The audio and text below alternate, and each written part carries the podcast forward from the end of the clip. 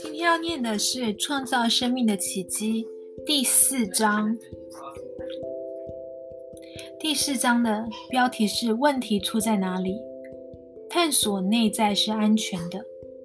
好，如果我的身体出了问题，我的身体受伤、流血、疼痛、体液渗出、扭伤、跛脚、发热、老化、视力模糊、失失聪、日渐朽坏，还有其他你创造出来的种种状况，我想这些我都听过。如果我的人际关系出了问题，比如说他们让我透不过气来，我说话时他们心不在焉，他们对我很苛求，不支持我，老是批判我，他们对我没有爱，不让我独处，老是找我麻烦，他们要我别打扰他们，对我得寸进尺，从不听我说话，还有其他你创造出来的种种状况。是的，这些我也都听过了。如果我的财务出了问题，譬如说我没有钱，常常缺钱，手上的钱永远不够花用，赚不到钱，入不敷出，赚到的钱不够支付账单，守不住钱财，还有其他你创造出来的种种状况。当然，这些我也都听过了。如果我的人生出了问题，比如说我做的事从来不是我想要做的，我无法取悦任何人，我不知道自己想做什么。机会老是轮不到我，我的需求和渴望总是被冷落，我的所作所为只是为了讨好别人，我只是门口的脚踏垫，没人在乎我想做什么，我没有才华，我做什么都是错的，我只会拖拖拉拉，我做什么都不顺利，还有其他你创造出来的种种状况，这些我已经听过很多了。每当我询问第一次来找我咨商的人，他们的人生到底出了什么问题时，我通常会得到以上的答案，可能只是其中一个，或是其中几个。他们真的以为自己知道问题出在哪里，但我明白，这些抱怨只是他们内在思维模式的外在显现罢了。而在那些内在思维模式之下，还有一个更深层、更重要的模式，它才是造成一切外在结果的根本原因。我会问一些基本问题，然后仔细去听他们使用的字眼。你的生活出了什么状况？你的健康情形如何？你靠什么为生？你喜欢自己的工作吗？你的财务状况如何？你的感情生活如何？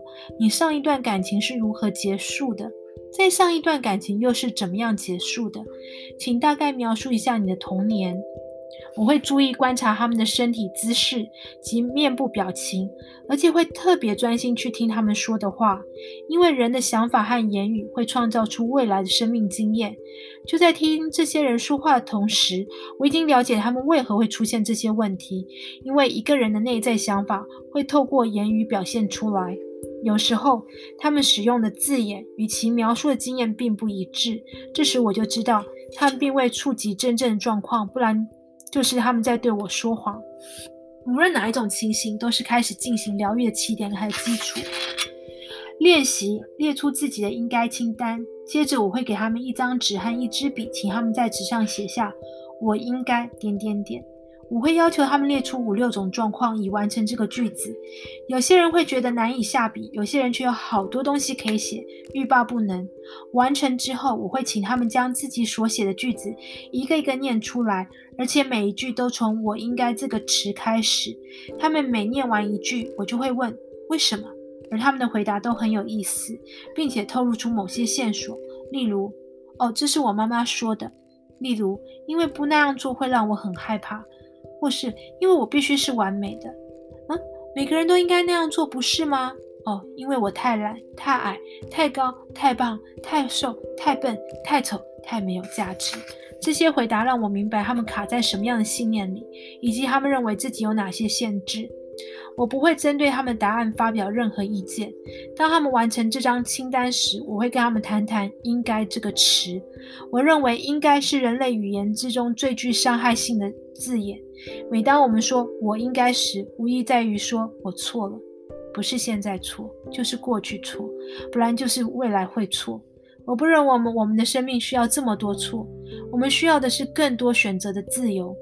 我很想把“应该”这个字眼从人类的语言词汇中永远去除，而改用“可以”来代替。“可以”这个词给我们的选择，我们永远不会再有犯错的问题。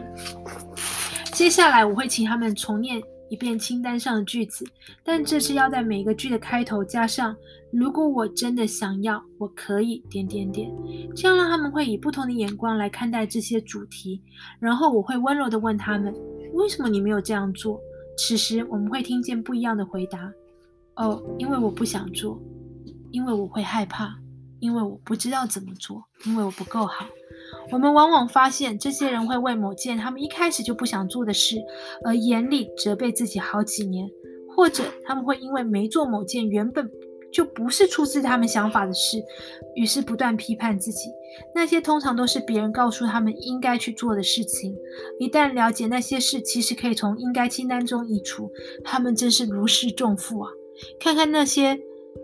多年来一直强迫自己从事非己所愿工作的人，他们之所以选择这个职业，完全只是因为父母说他们应该成为一名牙医师或教师。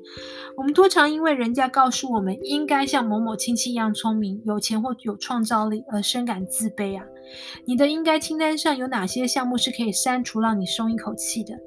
检视完这张简单的清单之后，人们就会开始一种全新不同的方式来看待自己的人生。他们会发现，许多他们认为应该做的事，其实只是为了讨好别人，自己根本不想做，或者。而他们之所以要讨好别人，往往是因为害怕自己，害怕或觉得自己不够好。现在问题开始转变了，我已经开始释放人们因为没有达到别人的标准而觉得自己错的感觉了。接着，我开始向他们解释我的人生观，内容就像第三章所述的：我相信生命真的很简单，我们给出什么就会得到什么，不论我们选择的想法和信念为何。宇宙都会全力支持。我们小时候对自己、对生命的感受，都是从周遭大人的反应学来的，而不是而不论小时候学到的信念是什么。随着我们长大成人，他们都会再次成为我们的生命体验。当我们要面对的只是自己的思维模式，而生命最有力量的一刻就是当下，改变可以从此时此刻展开。爱自己，让生命展现奇迹。我继续说明，不论他们的问题是什么，我只从一件事情下手：爱自己。爱是万灵丹，爱自己就能让生命展现奇迹。爱自己并不是指自负、自大或目中无人，那并不是爱，只是恐惧罢了。我说的爱是一种对自己的尊重，以及一种对我们身体和心智所展现的奇迹的感恩之情。对我来说，爱就是心中满意着感恩。爱可以流向任何地方。我能感受到自己对下列事物的爱：生命本身的运作过程，活着的喜悦，我看见的美，其他人，知识，心智的运作过程，我们的身体及其运作方式，飞禽、走兽和水族，所有种类的植物，宇宙及其运作方式。你还可以加上哪些呢？接下来，我们来看看我们如何不爱自己。我们不断的责备、批判自己。我们用食物、酒精和药物残害身体。我们选择相信自己不为人所爱。我们不敢为自己所提供的服务索取合理的报酬。我们为自己的身体带来疾病和痛苦。我们会拖延对自己有益的事物。我们生活在混乱与脱序之中。我们让自己背负债务与重担。我们吸引了那些轻视我们的情人或配备配偶。你不爱自己的方式是什么？不论以何种方式否认自己的好，都是不爱自己的行为。我记得有一位戴眼镜的女士来找过我咨商。有一次，我们释放了她童年时的某个恐惧。隔天醒来后，她觉得戴隐形眼镜实在很麻烦。结果她环顾四周，竟然发现自己可以看得一清二楚。然而，她却花了一整天时间说着：“我不相信，我不相信。”结果，隔天她又得戴上隐形眼镜了。人的潜意识并没有幽默感，他无法相信自己创造了完美的事例。不爱自己的另一种表现就是缺乏自我价值感。汤姆啊是非常优秀的艺术家，几位富有的客户请他帮忙美化家里的墙壁，但他收取的费用一直都不够支付账单，他的报价总是低于他所付出的时间和成本。事实上，任何提供服务或制造独一无二产品的人都可以收取合理的报酬，尤其有钱人会很乐于付出于付出高价，因为这会让他们获得的产品或服务显得更有价值。还有更多的例子。当 Barry 看起来很疲惫、很不高兴时，我们就怀疑自己是不是是不是自己做错了什么。某人邀请我们出去一两次之后，便没有再打电话来，我们就认为一定是自己哪里没有做好。离了婚，我们就认为自己是个失败者，不敢要求加薪，认为自己的身材比不上时尚杂志的模特，觉得自己不如人，不懂自我推销或成为要角，并且认定自己不够好。害怕亲密关系，不愿让别人与自己太过亲近，便随意和陌生人发生性关系；不敢下决定，因为觉得自己的判断一定是错的。你的缺乏自我价值观，又是以何种方式呈现呢？你也曾经是个完美的婴儿。当你还是个小婴儿时，多么完美啊！婴儿不必做任何事来变得完美，因为他们已经是完美的了，而且他们的一举一动就是知道。自己很完美一样，他明白自己是宇宙的中心，并且毫无畏惧地提出要求。他们自在表达自己的情绪。你会知道婴儿什么时候是在发脾气。事实上，一整个街坊都知道了，也晓得他们什么时候很开心，因为婴儿的笑容会照亮整个房间。他们全身都充满了爱。小婴儿如果没有得到爱，就会死掉。长大的过程中，我们学会在没有爱的情况下生存。小孩、小婴儿却无法忍受如此。另外，婴儿也爱他们身体的每个部分，甚至连自己的排泄物。他们有着令人难以置信的勇气。以前的你也是如此啊。事实上，我们每个人都是。但后来，我们开始听信周遭那些已经学会恐惧的大人所说的话，于是我们开始否认自己的伟大。来找我智商的人想尽办法要说服我。他们有多糟糕，多么不讨人喜欢时，我从来都不相信。我的工作就是要让这些人带回他们所知道如何真正爱自己的那段时光。练习对镜法，接着我会请他们拿起一面小镜子，看着镜中自己的眼睛，念出自己的名字，然后说“我爱你”，而且接受这样的你。这项练习对许多人来说是非常困难的。我很少看见有人可以很平静，更甭说乐在其中了。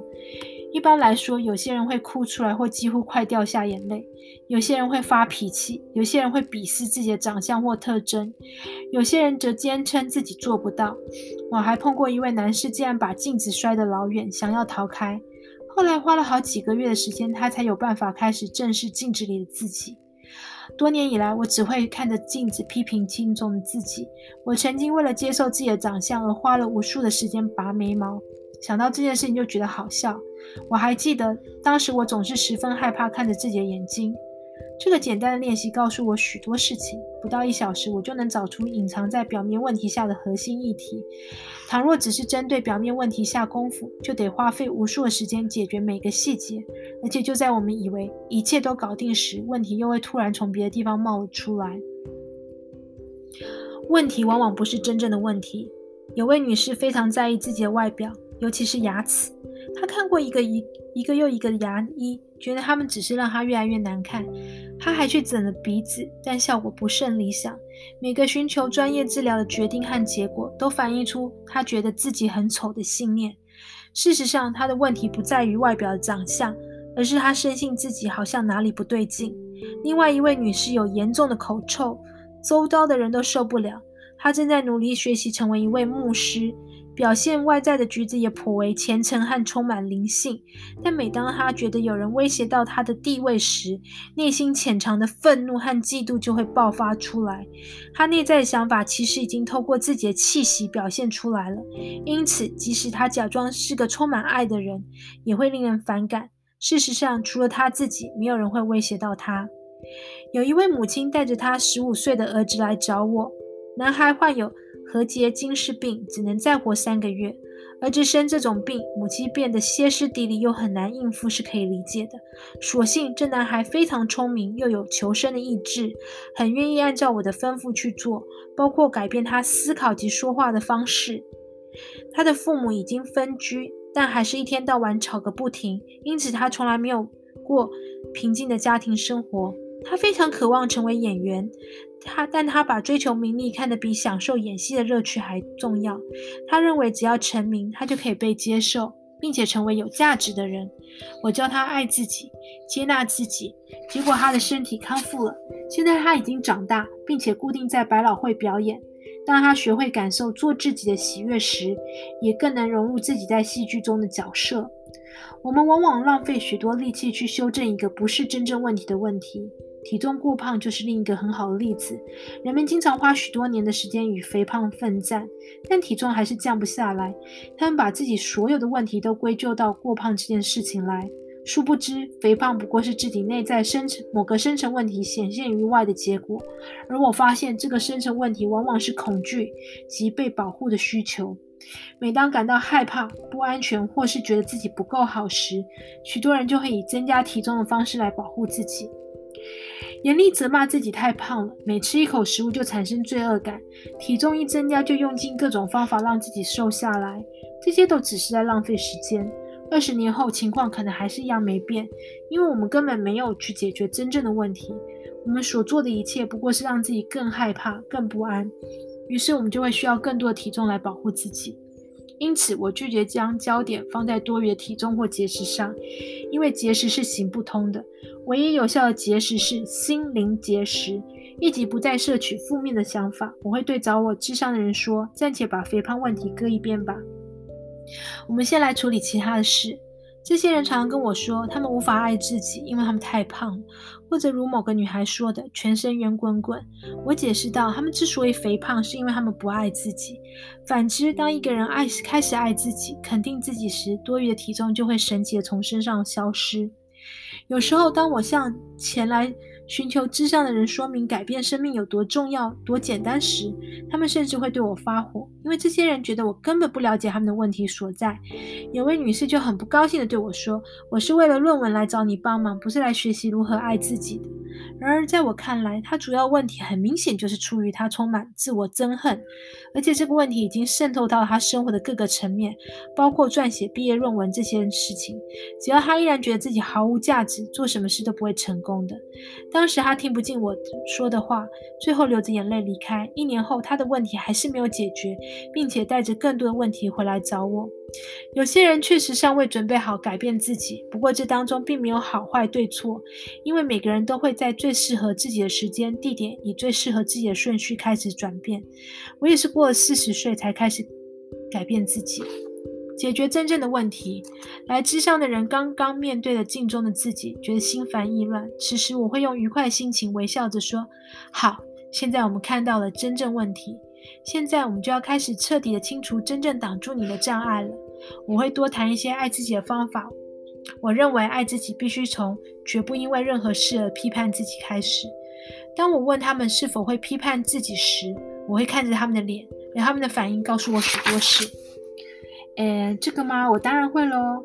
我一天到晚都这么做，而不像以前那么频繁。如果不批评自己，我怎么可能改变？大家不都是如此吗？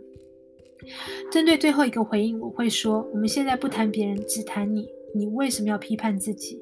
你哪里有问题？我记下这些人的回答，并列成一张表，发现内容往往和他们的应该清单一致。他们觉得自己太高、太矮、太棒、太瘦、太笨、太老、太年轻、太丑。最美丽或最英俊的人经常这么说，或者觉得自己太迟了、太快了、太懒惰等等。请注意，他们几乎都在说自己太如何如何。最后，我们找到了根本原因。他们终于说：“我不够好。”太好了，我们找到问题了，我们找到核心问题了。这些人之所以批判自己，是因为他们已经学会相信自己不够好。来寻求之上的人，常对我们这么快就找到真正问题所感到惊讶。现在我们不再为这些因核心问题所引发的副作用，例如身体疾病、人际关系问题、金钱问题、缺乏创造力等所干扰，而可以集中能量去解决所有问题的根本原因，就是不爱自己。在我无尽的生命中，一切都是完美、圆满而完整的。我一直都被神保护着、指引着。我可以安心的探索自己的内在，我可以安心的探索过去，我可以安心的扩展我对生命的视野。真正的我，远远超过我的人格，过去、现在和未来都是。此刻，我选择超越我的人格问题，承认我生命的伟大辉煌。我完全愿意爱自己，学习爱自己，在我的生命中，一切都是美好的。